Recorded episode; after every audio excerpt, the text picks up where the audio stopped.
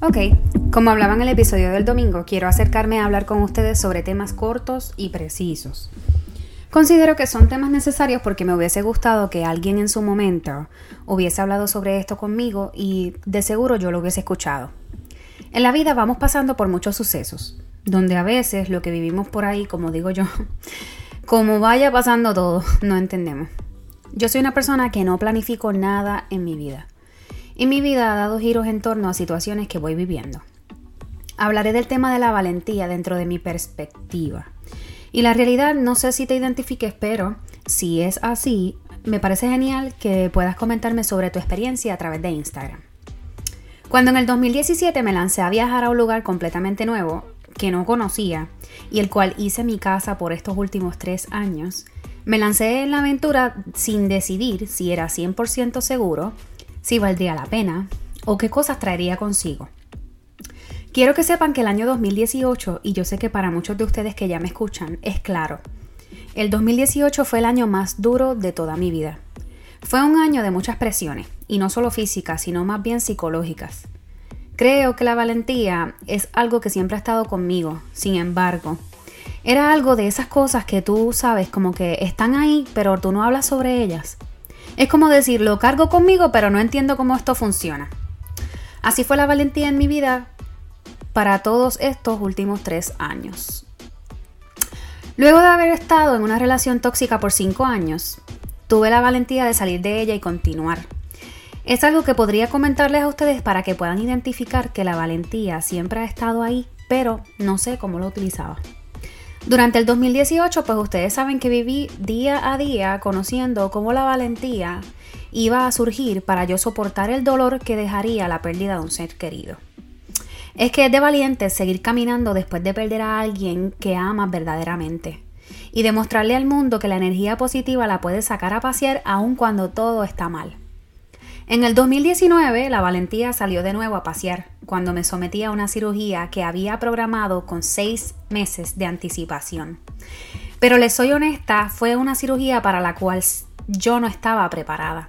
No estaba lista, porque era un experimento de primera vez.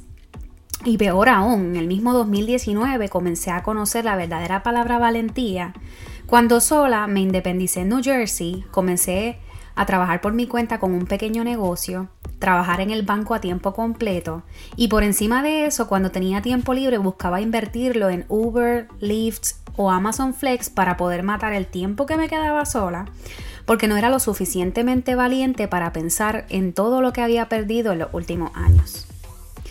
Quiero que sepan que como le contaba a mi psicóloga y les digo que ir a terapia es una de las mejores cosas que puedes hacer para identificarte yo guardé todos estos sentimientos en un cajón, porque de verdad no quería superar o manejar el hecho de haber perdido a mi hermano, de haber logrado la meta que más anhelaba en mi vida, que era perder peso, y peor aún, la de estar sola en un lugar que no me hacía feliz. En este 2020 he aprendido que la valentía es algo que voy manejando al paso que las situaciones van pasando. Este año perdí mi trabajo, lo que me dio de comer por los últimos dos años, mi trabajo en tiempo completo en el banco, y ese día que me dieron la noticia donde me despedían, pensé, la verdad, yo no estoy lista para esta mierda. Pero, siendo honesta con ustedes, anhelaba con todo mi corazón no trabajar allí porque quería lograr otras cosas. Ah, estaba yo muy lista, tenía otras metas propuestas en mi vida, pero no estaba lista para llevarlas a cabo.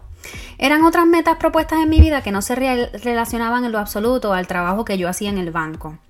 Aunque yo amaba ayudar a las personas, no me veía muchos años en la banca. Ya son 10 años en esta industria. Conozco todo. Me considero la mejor banquera del mundo, pero no soy vendedora.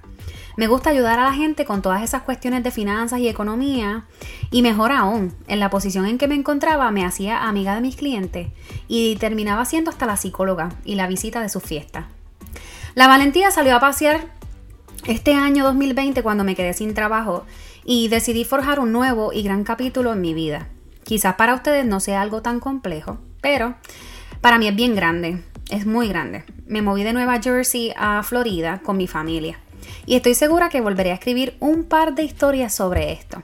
La valentía salió a pasear el 12 de abril cuando en medio de esto del coronavirus, que ustedes ya saben que la cosa está bien pelúa en New Jersey y en New York, me he montado en un avión rumbo a lo que sería mi nueva casa, el estado de las chinas o las mandarinas o las naranjas, como ustedes quieran llamarle, y los cocodrilos. Quiero contarles que las depresiones son reales y son asuntos de hoy, cosas que debemos dialogar. No les niego que con el tiempo que ha pasado uno va superando situaciones y que mi propia energía es lo que me propongo yo cada mañana. Sin embargo, estoy completamente segura que hablar sobre esto puede ayudar a otros. Quizás esto permita abrir puertas de tu persona que me estás escuchando para decir, es hora de que yo hable, de que yo busque ayuda, o mejor aún, de que lo compare con lo que me está pasando y comience a abrir este tema con personas. Si tú haces algo como eso, déjame adelantarte que tú estás usando tu arma más importante, tu valentía.